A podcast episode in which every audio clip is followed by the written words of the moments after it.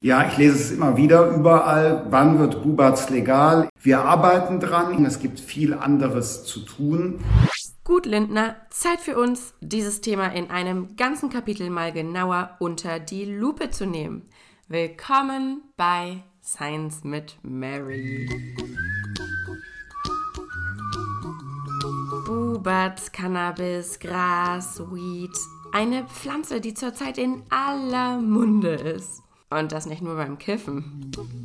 So ein Hanffeld hat pro Quadratmeter, kann das mehr Kohlenstoff absorbieren als ein Wald, weil das halt auch so schnell wächst. Die Pflanze kann viel. Aber warum ist sie verboten? Hier werden im Grunde psychische Störungen bestraft. Ne?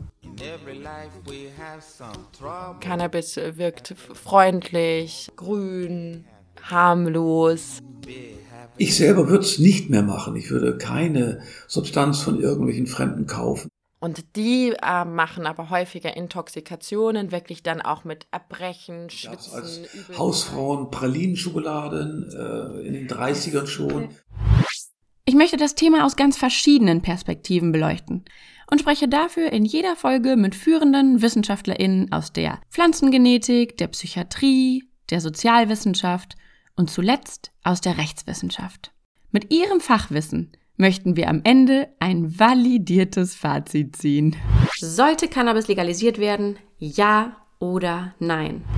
Klingt spannend? Dann hör rein. Ab dem 1.7. überall, wo es Podcasts gibt. Punkt.